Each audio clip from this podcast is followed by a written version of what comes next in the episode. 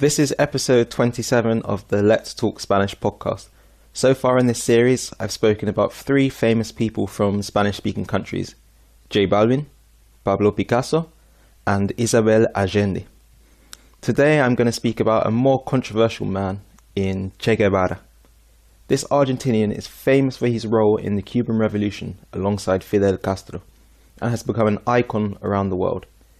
I'm going to speak about his life before and after the Cuban Revolution and some of the controversy surrounding him. So I hope you enjoy and let's talk Spanish.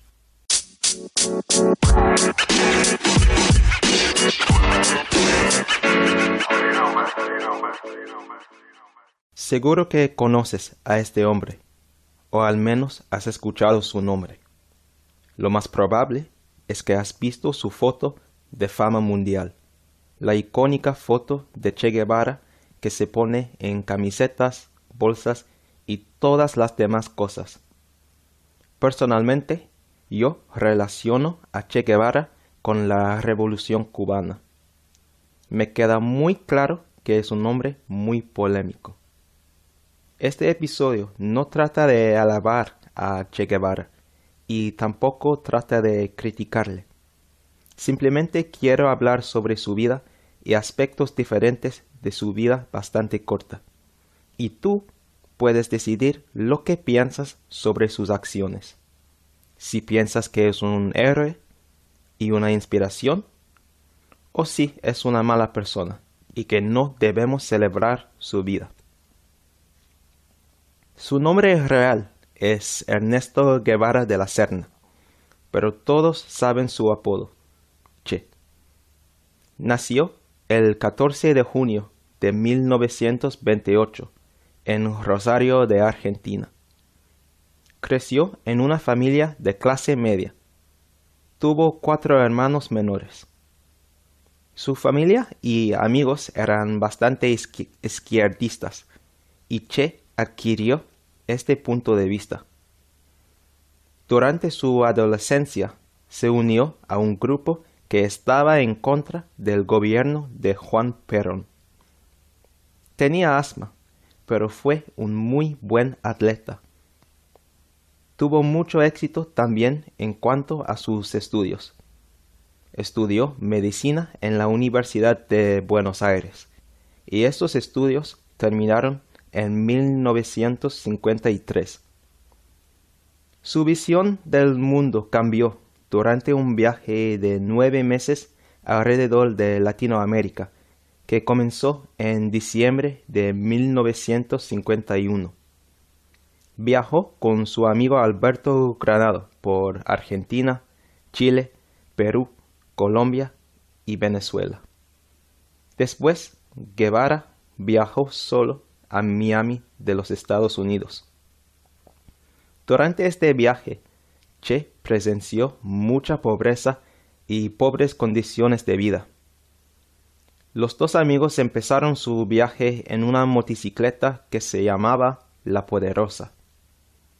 En realidad, esta moto se averió temprano en su viaje, pero durante todo el viaje Che llevaba un diario, y este diario fue publicado póstumamente en 2003. Además, el diario fue convertido en una película lanzada en 2004, que se llama Diarios de Motocicleta.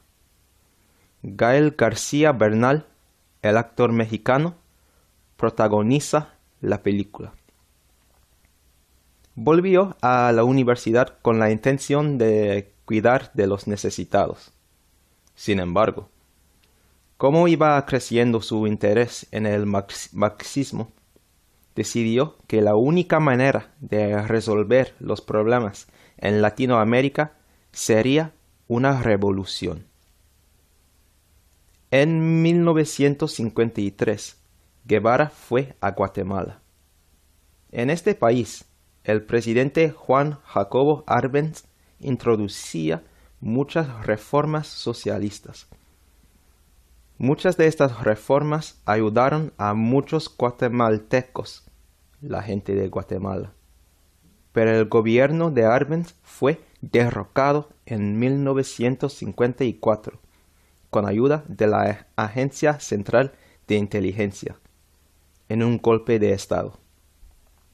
Al presenciar esto, Che Guevara empezó a pensar que el gobierno estadounidense siempre estaría en contra de los gobiernos izquierdistas. Era durante esta época que Guevara empezaba a usar el nombre Che. La palabra Che se usa por los argentinos y Guevara la usaba con mucha frecuencia. Por eso su amigo Nico López, un cubano, le dio este apodo. A pesar de que Che Guevara es casi sinónimo con la revolución cubana, no formó parte del movimiento de Fidel Castro desde el comienzo. Solamente se unió a la revolución más tarde, en 1955.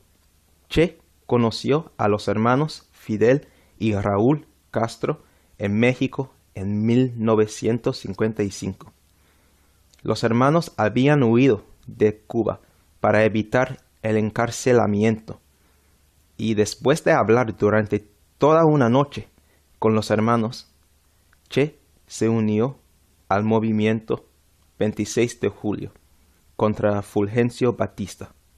Thanks for listening to the first part of this Let's Talk Spanish episode. I hope you've enjoyed it. To upgrade your Spanish and get even more out of the podcast, subscribe to Let's Talk Spanish Premium. You'll get access to the second part of this episode, as well as the word for word transcript in Spanish and English to improve your understanding. You'll also get the transcripts for all previous episodes, extended versions of previous episodes, and access to the full 20 episode Beginner's Corner series, a series of short, digestible episodes made specifically with beginners in mind. Become a premium member using the link in the episode description and start taking your Spanish to the next level. Thank you.